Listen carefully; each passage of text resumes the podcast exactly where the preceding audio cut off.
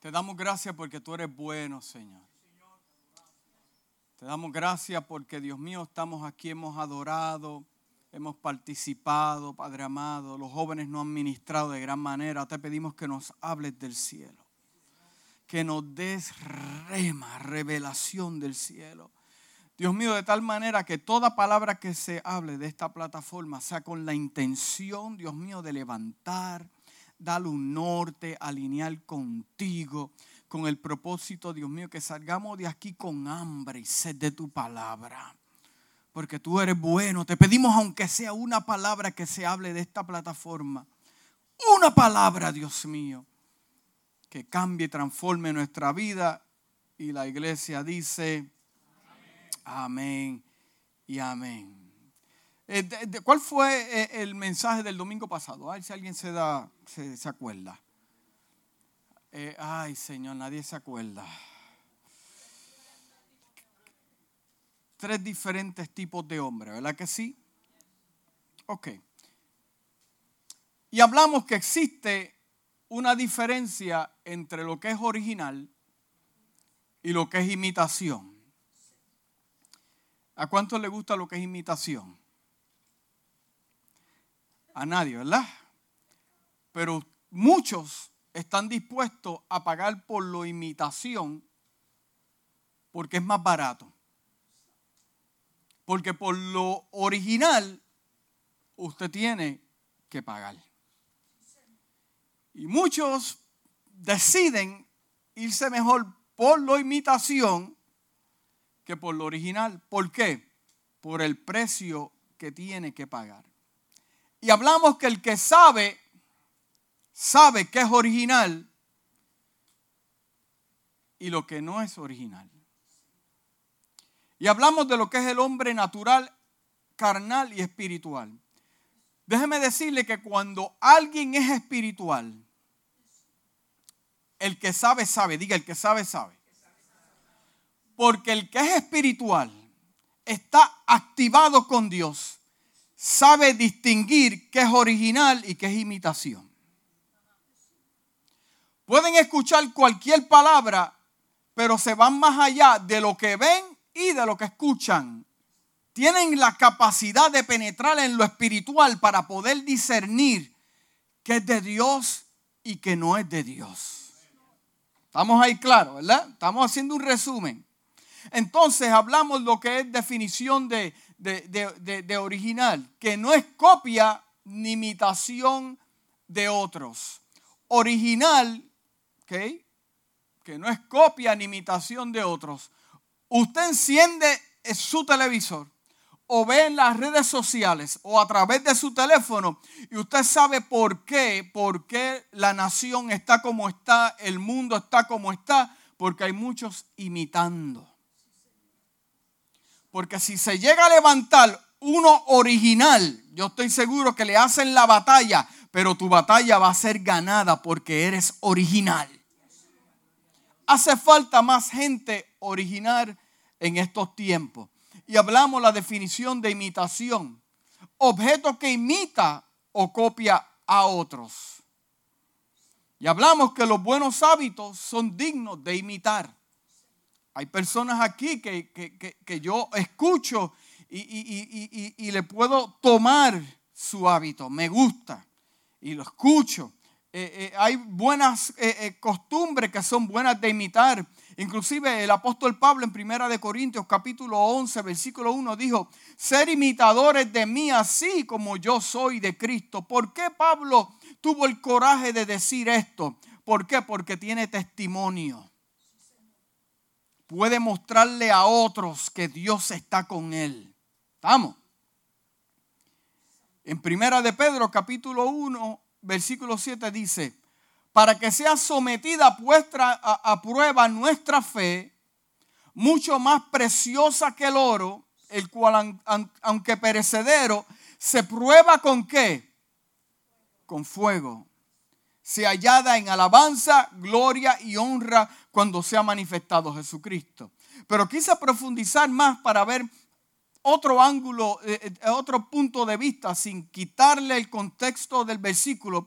Y encontré lo mismo en la versión voz en inglés que dice, el sufrimiento, diga sufrimiento, pone a prueba tu fe. Tu sufrimiento pone a prueba tu fe. Que es más valiosa que el oro. Recuerda que el oro, aunque es perecedero, es probado por el fuego para que si se encuentra genuino, diga genuino, pueda recibir alabanza, honor, gloria cuando Jesucristo, el ungido, nuestro libertador rey, se revele por fin. Genuino. Genuinos son aquellos que, terminan lo que comenzaron. Genuinos son aquellos que prometen y cumplen. Genuinos son aquellos que en la prueba adoran. En las cosas buenas adoran y cuando hay mucho, adoran y cuando hay escasez también adoran. O sea, el ser genuino, ser una persona de una sola pieza, que tú sí es sí y tú no es no. Porque hablamos también que el original tiene mejor material, por lo tanto perdura más. Lo original tiene más valor, mejor garantía y retiene mejor valor.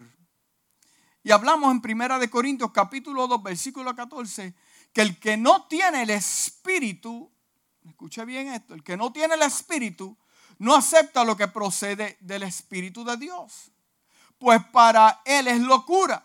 No puede entenderlo porque hay que discernirlo espiritualmente. El que no tiene el espíritu. Muchos años en la iglesia me dijeron esto. El que no tiene el espíritu la palabra a mí me dice que una vez yo acepto a Jesucristo como mi Salvador, yo soy sellado por el Espíritu, soy salvo. Amén. ¿Cuántos dicen amén? Pero entonces cuando veo a Pablo hablando esto, el que no tiene el Espíritu, entonces yo digo, pero entonces me confunde, pero yo no pasé al frente, no recibí al Señor Jesús, pues, pues yo estoy sellado, yo tengo el Espíritu. Eh, eh, Dios viene a morar en mí. Amén. ¿Cuántos estamos ahí? Estamos claros ahí, ¿verdad que sí? Entonces, dice, el que no tiene el espíritu está traducido porque es una interpretación de la frase griega el hombre natural. Pablo hace un contraste entre lo natural, que lo que es del mundo, y lo que es espiritual, lo que es del espíritu. También es posible que Pablo le, esté respondiendo así a algunas personas de Corintios a lo que han estado criticando. Entonces dice el libro de Isaías capítulo 40 versículo 13, ¿quién examinó al Espíritu de Jehová? O sea, examinó, ¿quién lo escudriñó? ¿Quién pudo ver? ¿Quién pudo entender? ¿O le aconsejó y le enseñó? El texto hebreo en Isaías 40, 13 dice, el espíritu de Yahweh, pero la Septuaginta traducido, espíritu, nous en vocabulario griego significa mente. Estamos ahí, ¿verdad? Nadie tuve que volver al principio para poder entrar lo que vamos a entrar. O sea, es posible que yo haya recibido a Jesús como mi Salvador. El Espíritu de Dios me trajo convicción de pecado. Pude entender que necesitaba salvación, cambiar mi manera de vivir, cambiar mis hábitos.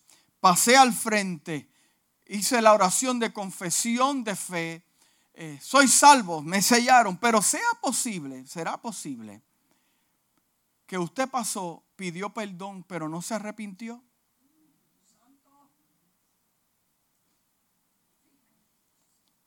¿Será posible que usted pasó al frente, le pidió perdón al Señor por todos sus pecados, pero no se arrepintió? voy a explicar por qué. Porque el pedir perdón y el arrepentimiento son dos cosas diferentes. Y cometemos el error de unirlas. Pero cuando yo entiendo que yo paso al frente, hago confesión de fe, soy lavado en la sangre de cordero, soy una nueva criatura. ¿Puedo estar yo en la iglesia funcionando sin haberme arrepentido? ¿Por qué? Porque arrepentimiento es un cambio de mente.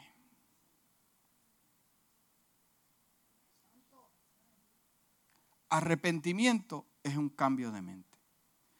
soy salvo, soy lavado, soy sellado, me lavó en su sangre, mis pecados son más blancos que la misma nieve.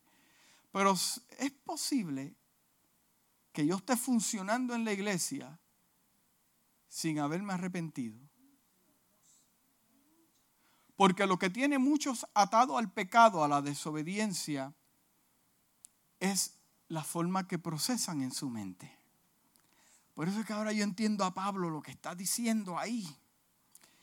No es que no tengas el espíritu. Lo que Pablo se está refiriendo cuando lo leo en español, lo veo en inglés y lo veo en el original, es que lo que Pablo está diciendo, aquellos que no tienen la mente para entender lo que está pasando en la casa, lo que está pasando a tu alrededor, no pueden entenderlo porque parece locura y no hace lógica.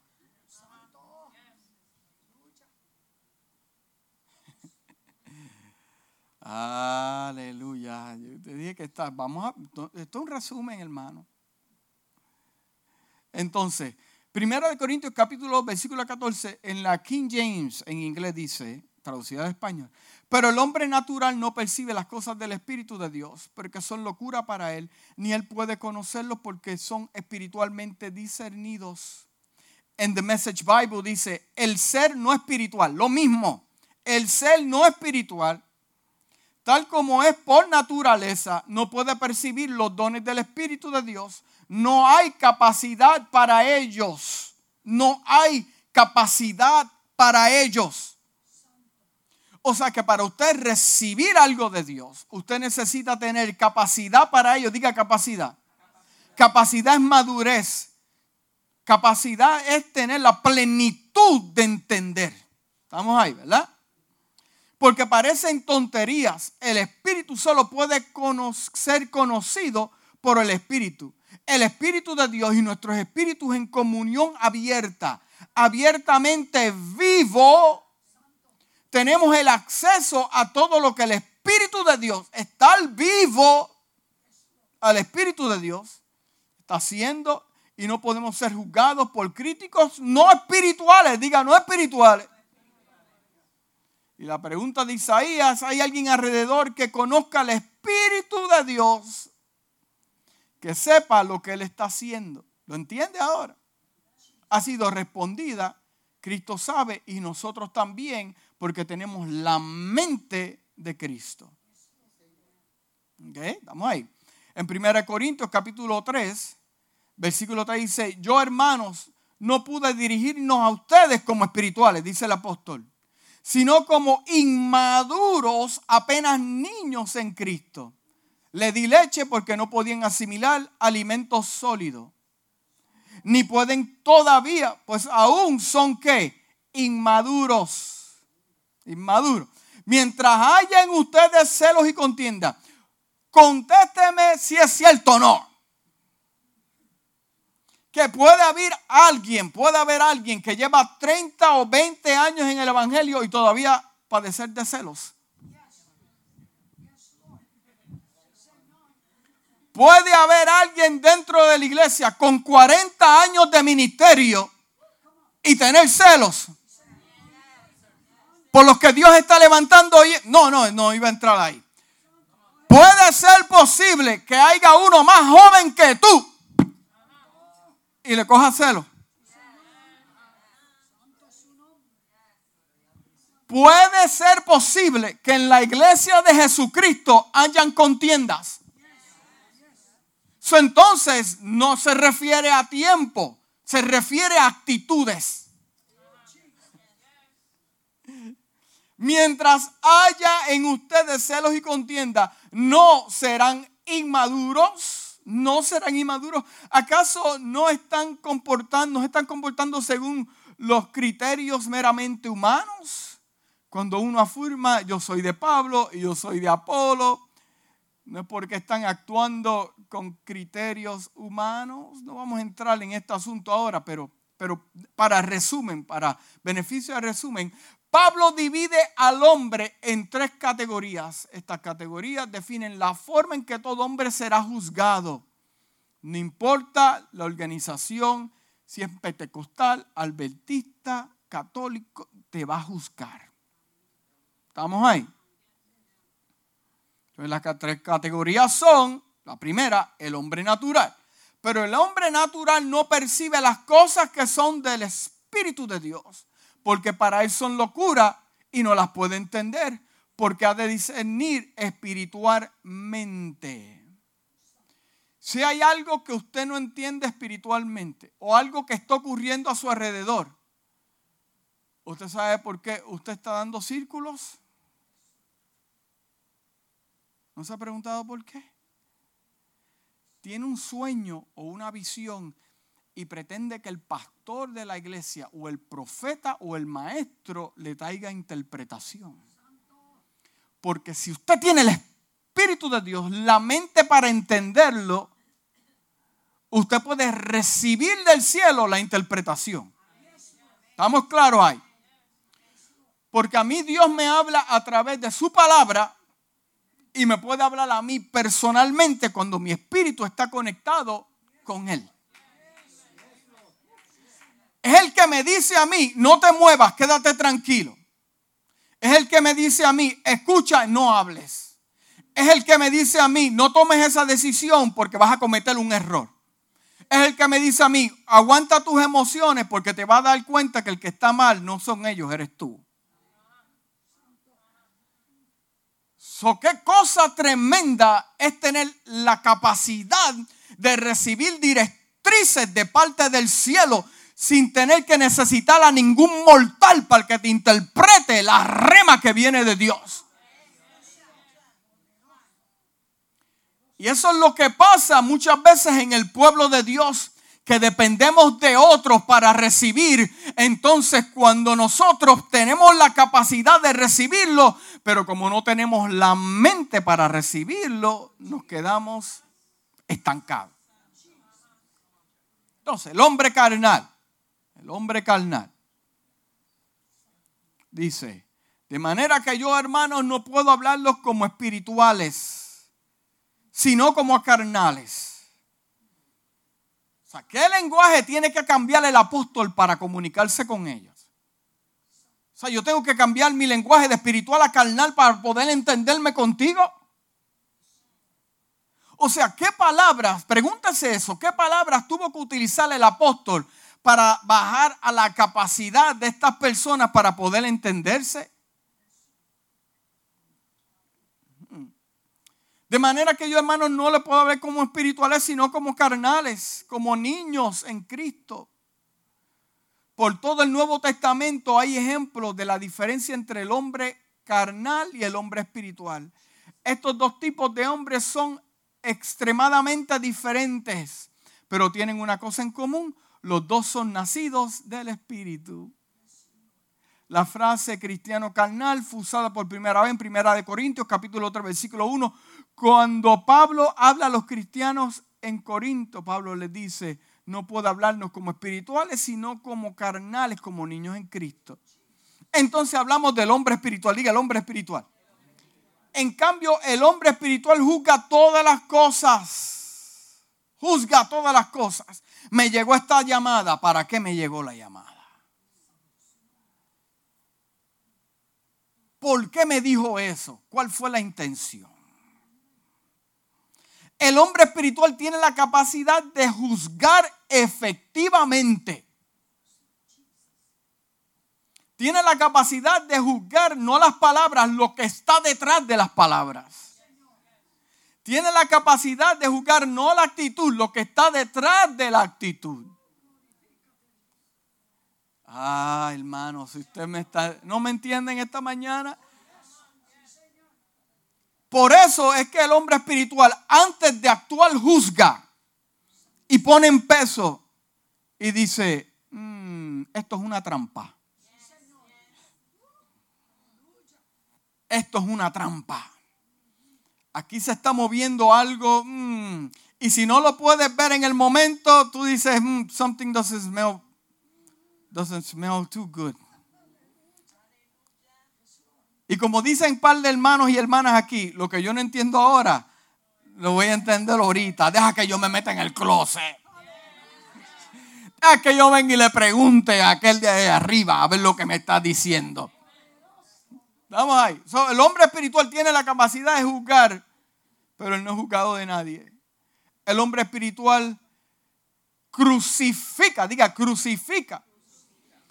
Continuamente, continuamente todos los días, toda hora, continúa crucificando los deseos de la carne. La carnalidad nunca perseguirá a Jesús. Pero cuando negamos a nuestros deseos carnales, llegamos a la mente de Cristo. Las características dominantes de un hombre espiritual, diga dominante, que dominan, que toman control, que, que son especiales, es primero el entendimiento de los dones de Cristo, segundo los frutos del Espíritu y tercero la dirección del Espíritu. Primero, los deseos de Cristo. El hombre espiritual sabe hacia dónde se dirige. El hombre espiritual no camina confundido. No, no. El hombre espiritual no camina confundido. El hombre espiritual sabe definir, está claro, no se mueve porque está claro. Y hablamos de David, ¿te? David no tenía que matar a Saúl, ya tenía una palabra profética. Porque sabe, el hombre espiritual sabe, y tomamos de ejemplo eso.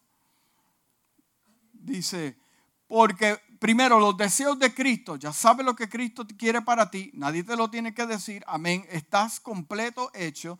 Segundo, los frutos del Espíritu, das frutos de que eres un hombre espiritual, no en las cosas buenas, no, no, no, en los momentos difíciles. La gente, escuche bien claro lo que le voy a decir, es necesario que usted y yo tengamos un testimonio. Cristiano que no tiene testimonio no es un cristiano efectivo. Explícame eso, pastor. La gente quiere ponerle en, pesa tus palabras y tus hechos. No me hables, déjame ver. Tú me hablas a mí de fortaleza, déjame verte en la prueba. Y la realidad es que sus hijos lo están viendo, su esposa lo está viendo. Después no te moleste cuando tu esposa te, te está observando. Tu esposo te está observando mucha gente nos está observando. Y cuando a usted le llega una prueba, es el momento exacto para usted decir, ahora tengo la oportunidad de tener testimonio. Como el hombre espiritual juzga este asunto. Entonces, por tercero, tiene la dirección del espíritu. Wow, wow, wow, wow, wow. Entonces te pregunta, ¿por qué al hermano Pedro le sale todo bien? Porque al hermano Juan le sale todo bien. ¿Por qué? Porque el hermano Juan y el hermano Pedro están constantemente esperando la opinión del cielo. Muévete ahora, no, ahora no, ahora muévete, espérate, no, parece que soy yo, pero no soy yo. Hay una no, no, no, no, no, Dios no te dijo nada. No, pero el, el profeta que no, no fue, no, no. Todo lo que hace prospera. En otras palabras, todo lo que hace tiene éxito. Adiós, pero él no hizo esto, hizo lo otro, hizo esto y mira dónde está. Porque lo que tú no sabes es que donde nadie lo está viendo, él está clamando al cielo y diciéndole, Dios, dame dirección. Porque de afuera se ve una cosa, pero en lo personal con Dios es otra. Vamos ahí, ¿verdad? Tengo buenas y malas noticias para ti. ¿Cuál quieres escuchar primero? La mala. La mala. Vamos a pasar el trago amargo primero. Cristianos espirituales y carnales, todos serán probados. El espiritual como el carnal será probado dentro de la iglesia. El hombre natural no, porque el hombre natural no percibe. Eh, el hombre natural no ha recibido. Porque el más peligroso de todos, dije la semana pasada, en mi opinión, esta es mi convicción, hermano, no lo dice la Biblia, esto soy yo, pastor. El peligroso de todos es el cristiano carnal. Uy, el carnal. El que se pone la Biblia debajo, no todos, ¿por qué? Y se pone la corbata así de grande. Sí, sí, sí, sí, porque la gente se deja llevar por lo que ve. A mí me ven y me dice, tú eres el pastor. ¿Qué quería? Un bigotón y una... No, entiendo. ¿Usted me entiende? Pero un sub de poliéster y sufriendo en la humildad del Evangelio. No, no, no, no, no, no. Los dos serán probados. El espiritual como el carnal. Lamentablemente en la iglesia están los dos tipos. Y puede ser que si nosotros hacemos nuestro trabajo como evangelistas, pueden ser que lleguen algunos naturales y reciban al Señor. Pero los carnales serán probados igual que los espirituales. ¿Qué es la noticia buena? El espiritual es el que prospera. El espiritual es el que se le abre puertas. Al hombre espiritual es el que sigue caminando y no se cansa. Será como el monte de Sion firme que permanece firme el carnal se pasa en su casa lamentándose, dando excusa. Aquel no me quiere, el pastor no me habla, el hermano no me... Carnal. La iglesia está llena de... No está. Aquel que me ve a través de las redes sociales. Serán probados. El carnal tiene por costumbre su mirada. Oh, el carnal, ya vamos a entrar el mensaje al flow. Tengo algo especial para ti. ¡Pam! El carnal tiene por costumbre su mirada y confianza en los hombres. Ah, el pastor es el que le dan la ofrenda, que vaya y lo haga. Oh, sí. Eso es vocabulario de carnal. Eh, eh, eh, hacen las cosas a su manera porque depende de sus capacidades. Y es carnal. El carnal es impaciente. El carnal busca los aplausos. El hombre espiritual tiene por costumbre vivir para Dios. Escuche bien, es importante para él o ella la opinión de Dios y lo que comunica a Dios del cielo eh, ok, tercer punto, el hombre espiritual da frutos. Número cuatro, sometido a una casa y se conecta a una visión. Y número cinco, coloca a Dios en el centro de todas sus cosas. Diga centro. Centro. La palabra que nos va a dar a nosotros, la clave para lo que estamos hablando es centro. Diga centro. La definición de centro significa zona interior, zona interior de un lugar muy distante. O sea, no está hablando de una base. Porque el centro, escuche bien claro, ahora no se me desvíe, el centro representa gobierno. El centro representa gobierno el hombre espiritual siempre se encontrará en el centro. Oh my God, yo cuando entendí esto, pum, pum, pa. Wow. Porque el hombre espiritual siempre se encuentra en el centro. En el centro para juzgar, discernir lo carnal y lo que es natural. Caerán a tu lado mil y diez mil a tu diestra pues das la capacidad de ver, de observar. El hombre natural siempre, el hombre espiritual siempre está en el centro. Lo que gobierna lo espiritual siempre está en el centro. En el centro, el centro de la visión de esta casa es Jesús. El centro de la visión de esta casa es Jesús. El centro de mi vida como ministro y la, inspiración ministerial es Jesús. El centro de mi salvación se encuentra donde? En Jesús. El centro de mi hogar se encuentra en Jesús. Hay una palabra bien eh, interesante en la Biblia. Está más de 58 veces desde el Antiguo Testamento hasta el Nuevo Testamento. Y es interesante porque del Antiguo Testamento al Nuevo Testamento como que me va dando la claridad a través de esos versículos que corren del Antiguo Testamento al Nuevo Testamento. Lo cual me confirman que no son dos Biblias en una, es una sola. Una sola, una sola palabra. Pero qué interesante yo ver estos versículos y veo como poco a poco se me va aclarando la visión. Y hay una palabra muy interesante que es la palabra diestra. Diestra.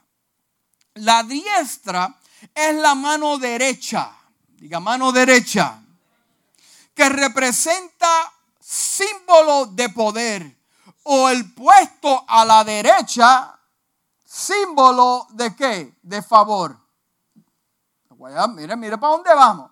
La diestra es la mano derecha, símbolo de poder, o el puesto a la mano derecha, símbolo de favor. La mano derecha no solo es la más hábil de las dos. ¿Cuántos zurdos hay en la casa? Hay uno, dos. No hay problema con eso, hermano. Sí, los zurdos hay que tenerle peligroso. No solo es la más hábil de las dos, sino también es la más fuerte. La mano que empuña la espada. Por lo tanto, símbolo de poder de Dios que se ilustra con las hazañas de su diestra. Hiere con ella al enemigo y libera a su pueblo. El hombre que puede ser instrumento de esta mano poderosa, tal es caso del hijo de la diestra del rey de Israel, a que Dios confirma con su fuerza. O sea, la diestra me habla a mí de a la derecha, me habla a mí colocación a la derecha, o que yo estoy sentado a la derecha. Hermanos, vamos para algún lado. O sea, diestra significa la mano a la mano derecha, favor de Dios a la mano derecha, o que yo estoy sentado a la mano derecha. Vamos ahí, ¿verdad? Dice, el puesto a la derecha, la mano derecha protege a los que se hallan en este puesto. La mano derecha protege a los que se hallan en este puesto. La diestra de Dios es el lugar donde sus enemigos gustarán de las delicias eternas.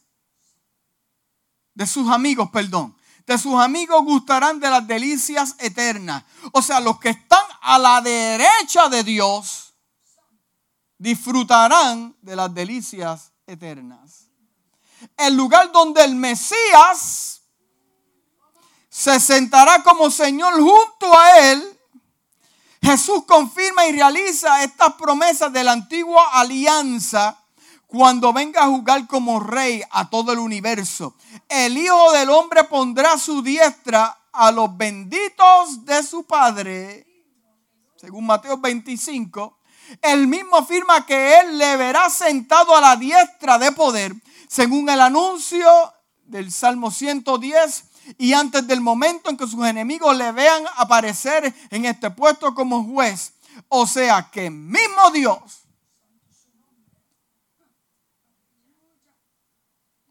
Cristo está a la diestra de dónde? Me iba a adelantar, pero vamos a esperar. El Salmo 16, 8, ¿está ready? Hoy la garganta se me va a secar. El Señor ha puesto continuamente delante de mí porque está a mi diestra, permanece firme. El Salmo 63, versículo 8 dice, a ti se aferra mi alma, tu diestra es la que me sostiene. El Salmo 139, versículo 10 dice, aún allí me, gusta, me gustará de tu mano y tú me asirias a tu diestra.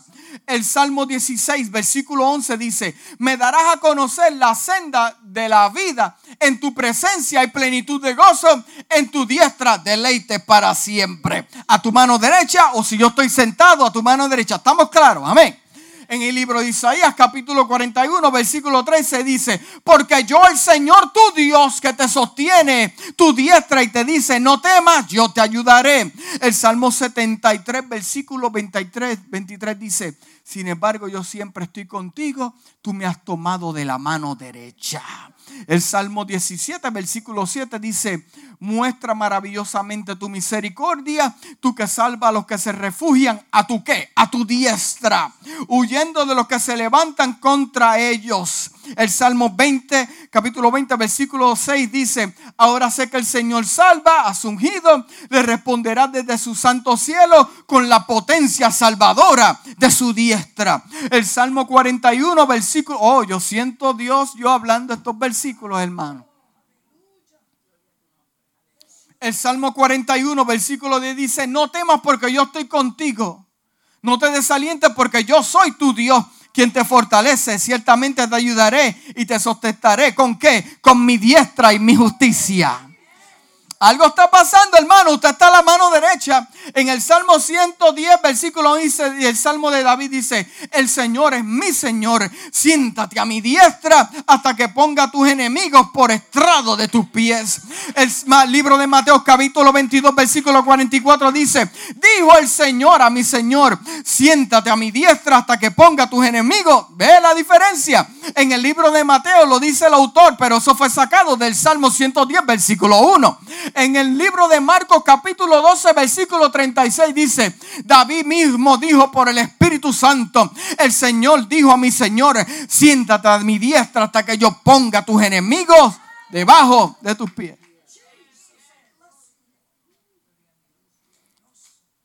Eso me está hablando de que si yo estoy a la diestra, yo estoy bien. Si yo estoy a su derecha, hay dos cosas que me sostienen, su brazo y su protección. Vamos ahí. Ay, el Señor no sabe lo que le esperan. En Lucas capítulo 22, versículo 19, eh, en Hechos capítulo 7, versículo 55 al 56. Pero Esteban, lleno del Espíritu Santo, fijó los ojos en el cielo y vio la gloria de Dios. Y a Jesús de pie a la diestra, oh my God, de pie a la diestra de Dios. Y dijo, he aquí yo veo los cielos abiertos, al Hijo del Hombre de pie a la diestra de Dios. Como Esteban tuvo la capacidad en el momento más duro, siendo apedreado, de poder mirar al cielo y vio a la diestra al Hijo y al Padre. Hay alguien en el medio. ¿Quién es el que está en el medio?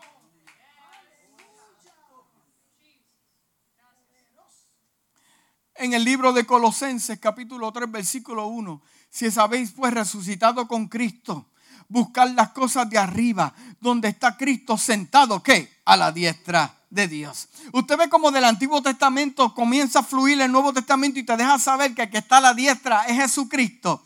Ok, eh, dice, dice en Hebreos capítulo 12, versículo 2, dice, puesto los ojos en Jesús, el autor y consumador de la fe, a quien por el sumo gozo puesto delante de él soportó la cruz, menospreciando la vergüenza y se ha sentado donde? A la diestra del Padre Dios ahí.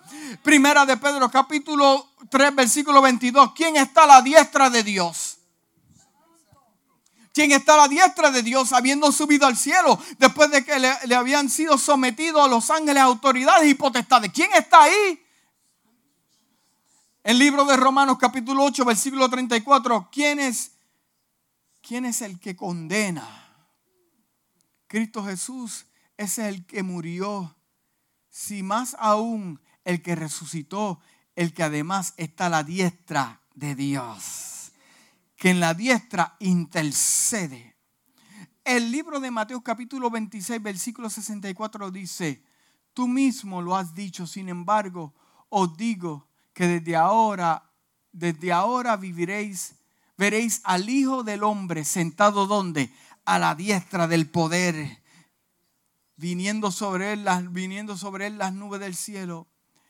En Mateo 25 dice, y serán reunidas delante de él todas las naciones. Ahora viene mambo. ¿Estás ready? Y serán reunidas delante de él todas las naciones. Y separará a uno de los otros. Como el pastor separa las ovejas de los cabritos.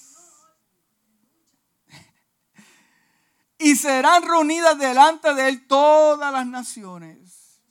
Y separará a uno de los otros como el pastor separa las ovejas de los cabritos. Y pondrá las ovejas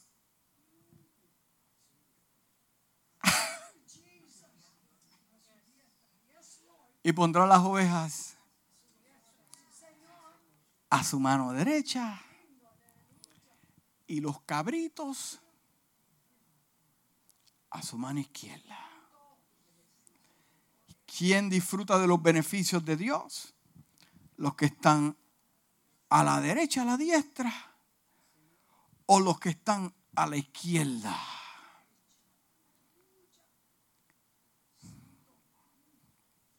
Hmm. Y separará uno de los otros como el pastor separa las ovejas de los cabritos. Y pondrá las ovejas a su diestra y los cabritos a la izquierda. Entonces el rey dirá a los de la derecha, venid benditos a mi Padre, heredar el reino preparado para vosotros desde la fundación del mundo. Siéntate aquí donde yo estoy, a la diestra.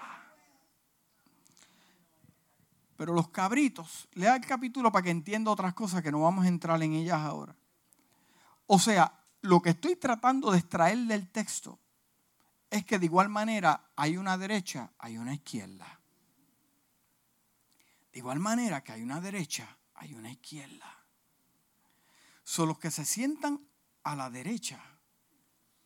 Son aquellos que han nacido de nuevo, constantemente renovando su mente en Cristo y actuando y obrando. ¿Cómo es eso, pastor? Léete el capítulo completo para que tú veas que hubieron gente que no hicieron cosas. Y dice bien claro en la palabra, dice, echaos al mismo infierno donde está el diablo. Eso lo dice el capítulo. No lo quise decir, pero ya usted lo tiene. Pero los de la izquierda no disfrutas de los beneficios de Dios.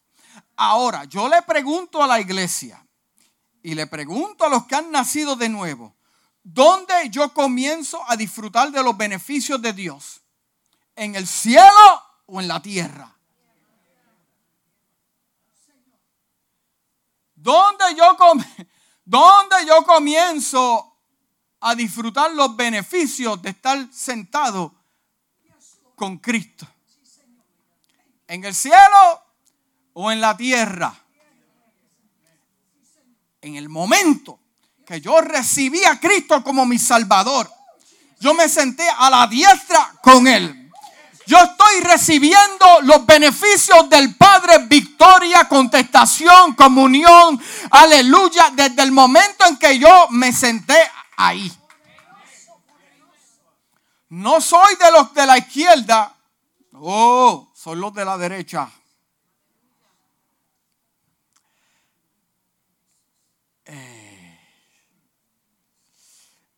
En el libro de Mateo, capítulo 20, versículos 20 al 28, dice de la siguiente manera. Entonces la madre de Santiago y de Juan, hijos de Zebedeo, se acercó con sus hijos a Jesús. Amarres, hermano. Se arrodilló con mucho respeto para pedir un favor. Ay, qué amable. Qué amable. Jesús de Nazaret. Oye, fue con toda su familia. Fue ella, fue su esposo y sus dos hijos. Fue toda la familia entera. Qué bonito cuando toda la familia viene a la iglesia. Qué bonito es. Cuando todos llegan a la iglesia y le piden favores al Señor. Qué bonito es. Pero le quiero pedir un favor. Eh, Jesús le dijo, ¿cuál es tu petición? Usted no sabe que Jesús ya sabía lo que venía. Y la mujer le contestó, te pido por favor que permitas que en tu reino mis dos hijos se sienten en lugares de honor. A tu lado, uno a la derecha y el otro a la izquierda.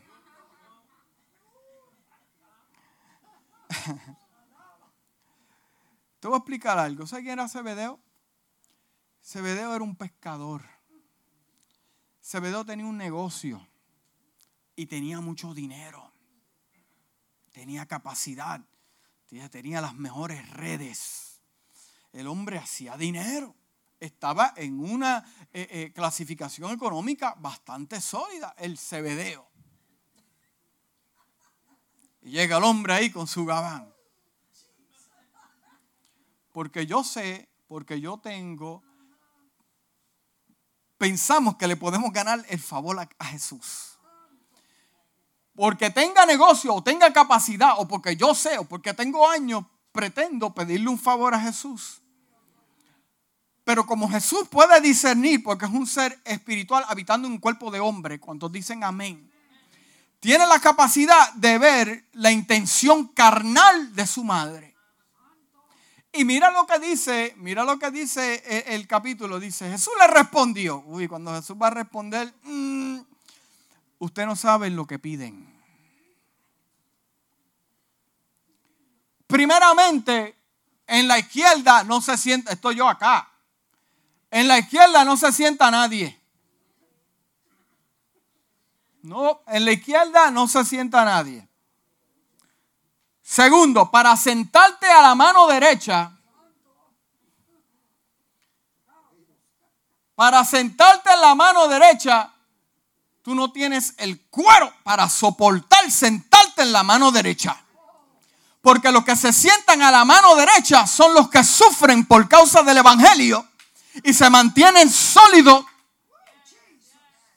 Explícame eso, pastor. Pues vamos a ir a la palabra.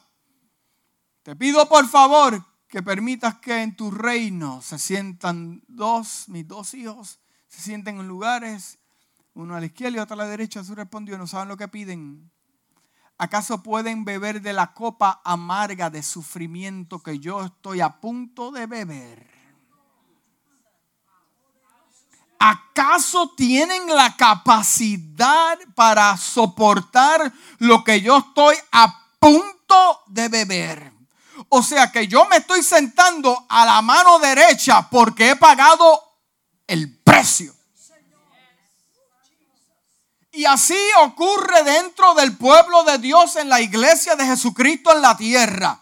Llegan a pedir y Jesús te dice, tú no sabes lo que estás pidiendo. Tú quieres pastorado, prepárate porque vas a llorar noches largas y te vas a desvelar. ¿Qué es lo no sabes lo que tú estás pidiendo. No, yo quiero una silla de favor, que me sientes ahí y yo recibir y recibir, recibir. El que recibe en este asunto espiritual es porque ha pagado un precio. No estamos hablando de salvación, hermano, porque ahí yo leí que los que se sientan a la diestra del Padre son los que reciben bendición.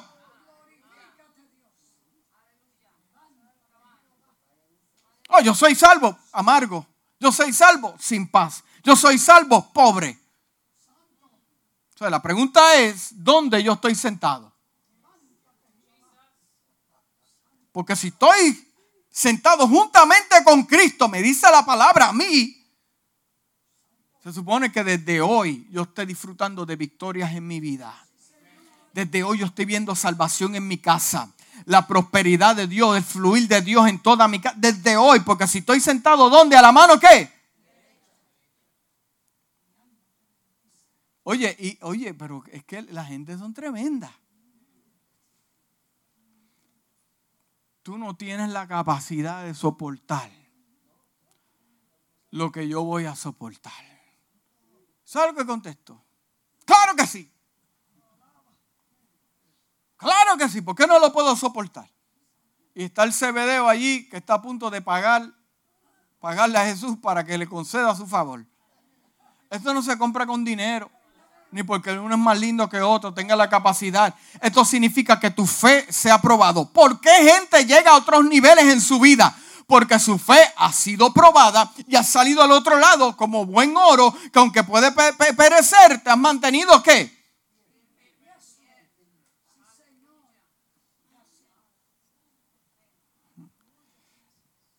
Oye, y ella dijo, claro que sí. No, contestaron ellos, claro que podemos. Fueron ellos que contestaron. Jesús les dijo, es cierto, beberán de mi copa amarga, pero no me corresponde a mí decir quién se sentará a mi derecha, a mi izquierda. Mi Padre preparó esos lugares para quienes en plural Él ha escogido. Hmm. El libro de Lucas, capítulo 23, versículo 39 al 43 dice, uno de los malhechores que estaban colgados le injuriaba diciendo, si tú eres el Cristo, sálvate a, mí, a ti mismo y a nosotros. Respondiendo el otro, le respondió diciendo, ni aún temes a tu Dios, estando en la misma condenación. Nosotros a la verdad justamente padecemos porque recibimos lo que merecíamos nuestros hechos mas este ningún mal hizo. Y dijo a Jesús, acuérdate de mí cuando venga tu reino. Entonces Jesús le dijo, de cierto, cierto, digo que desde hoy, déjeme explicarle algo. Los que robaban, los que hurtaban o cometían otro tipo de crimen, no eran para ser crucificados. No eran para ser. Eh, eh, la, pena capital de cruz mayormente eran para gente rebelde que se rebelaban contra el imperio romano o podían causar cualquier tipo de cosas. Una revolución. Por eso es que a Cristo lo tomaron como alguien que, un rebelde, alguien que iba a crear una, una, una revolta. Esa es la palabra. Se iban a rebelar, ¿eh? revuelta. Y por eso la institución religiosa como que lo disfrazó un poquito para decir, no, eh, eh, van, a levantar una revolución, se va a levantar 20 y van a matar a todo el mundo.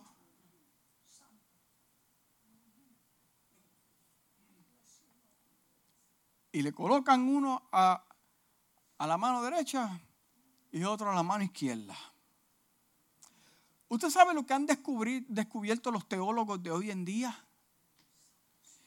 Que para poder hablar de la manera que estos dos hombres hablaron, tuvieron que estar cerca del Mesías. Porque hablaron palabras que solamente salían de la boca de él. Hablaron de reino, hablaron de salvación, hablaron de... Algo hablaron que demuestra que ellos estuvieron en algún momento cerca de él. ¿Y tú sabes lo que hace el imperio romano? Pone a uno en el medio. ¿A quién pone en el medio? ¿Quién te dijo que, quién te dijo que iba en el centro? Cristo está en el centro. Pone uno a la mano izquierda y pone el otro a la mano derecha. La Biblia no dice esto que te voy a decir ahora. Esto soy yo acá, yo pensando. No me es casualidad que el ladrón que se puso potrón y carnal fuera el que estuviera a la mano izquierda. Y el que estuviera a la mano derecha fue el que recibió salvación porque tuvo la capacidad de ver. tuvo la capacidad de ver más que una cruz y unos clavos. Tuvo la capacidad de sobrepasar el, sufrimiento y saber la condición donde estaba. Pero el carnal que estaba al lado es el que le demanda a Dios. Ah, yo te demando a ti. Jesucristo está en el centro de todas las cosas. A Él fue dado todo dominio y todo poder es el centro. Ahora, la pregunta que yo le hago a la casa y a los que me ven a través de las redes sociales, ¿dónde yo estoy sentado? Porque si soy un hombre espiritual que sabe discernir, está por seguro que yo estoy sentado a la derecha. Dios me cuida, Dios me salva, Dios me protege. El enemigo se levanta contra mí, Dios está conmigo. El de la izquierda, el de la izquierda. Son los que hay que estar dándole manigueta para que vengan a la iglesia. Los que los de la izquierda son los que dicen, hace mucho frío, nos metemos otra vez para la cama. Y por eso son los más peligrosos. Porque tienen, tienden a discernir de acuerdo a su carne. Y hay una línea bien fina entre un carnal y un religioso. Son la pregunta que yo me hago como ministro. ¿Dónde yo estoy sentado? Yo no lo estoy juzgando a usted. La misma palabra es tan poderosa. Eso que acabamos de leer es tan poderoso que me hace a mí pensar para preguntarme dónde yo estoy sentado. Porque si soy un hombre espiritual, estoy activo y estoy trabajando para reino, usted sabe dónde está. Pero si usted hoy sí, hoy no, mañana sí, mañana no, le metemos, no. Mm. No parece haber sido una decisión caprichosa de los soldados la explicación más posible es que Jesús fue puesto en el medio porque los romanos lo consideraron el líder de estos otros dos. Sabemos que los asientos de la derecha y la izquierda de un rey eran los de más mayor prestigio. Los asientos de la izquierda y de la derecha son los de mayor prestigio. Pero yo he descubierto a través de esto que estudié que en la izquierda no hay asiento. Solamente en la derecha. Porque representa que la mano derecha es más ágil.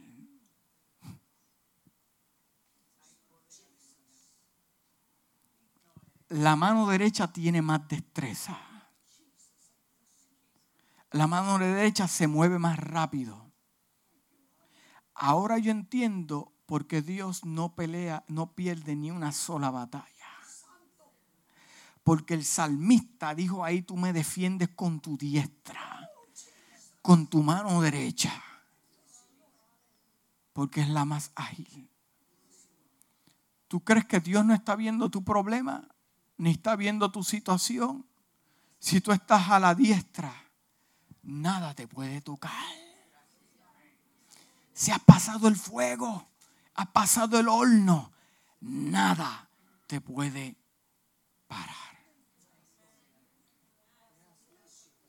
Inclina tu rostro. Como personas nacidas de nuevo espirituales, donde está Dios colocado en nuestra vida. Si está en el centro o está en lo último de mis prioridades. Nos preguntamos en esta mañana con sinceridad, ¿dónde estamos sentados? ¿Quién es el centro de nuestra vida. ¿Qué es lo más importante para nosotros? ¿Qué es lo más importante?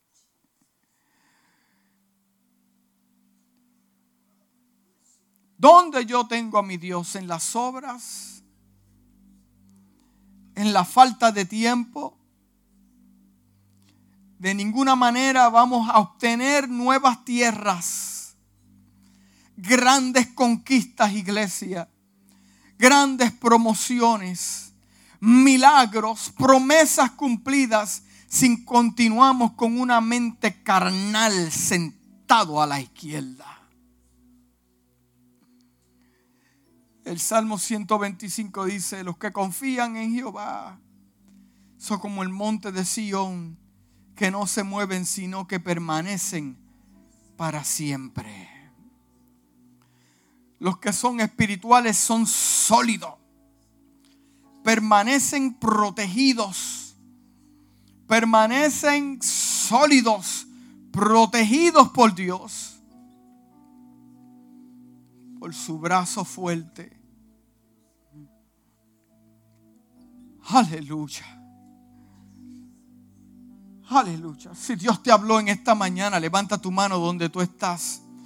Si Dios te habló en esta mañana, eh, eh, eh, yo, yo, quiero hacer un llamado al frente. Vamos a orar. Yo quiero que tú te presentes delante del Señor, pasando al frente como un símbolo, aleluya, de, de, de, de rendición, de que, de que Padre amado, llegado aquí a este momento, ven, pasa conmigo al frente. Vamos a orar si necesitas más visión, si necesitas más de Dios en tu vida, ahora es el momento para hacerlo. Aleluya.